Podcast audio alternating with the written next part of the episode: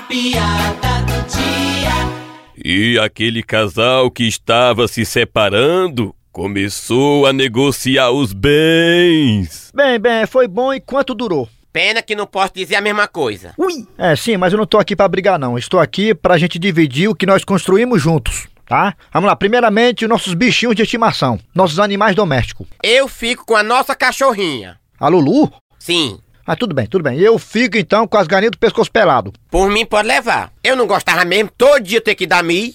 Sim, com relação à casa, como é que vai ficar a situação? A divisão, Sim, claro. Eu tava pensando, pra não ter briga, em dividir a casa em dois lados. por mim tá ótimo. Eu fico com lá de dentro, E eu? com lá de fora. Vixe!